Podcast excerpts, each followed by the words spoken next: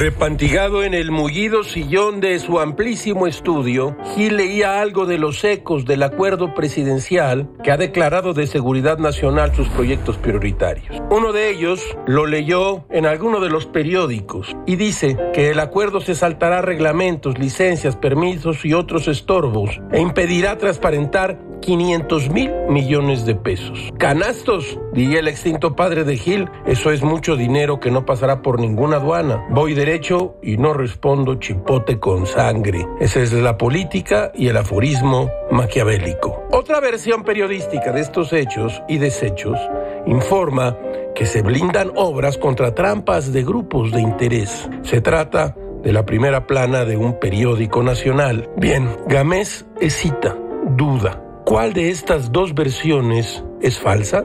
Las dos versiones no pueden ser verdaderas. El presidente afirma, y con razón, que se trata de un acuerdo y no de un decreto. Ajá.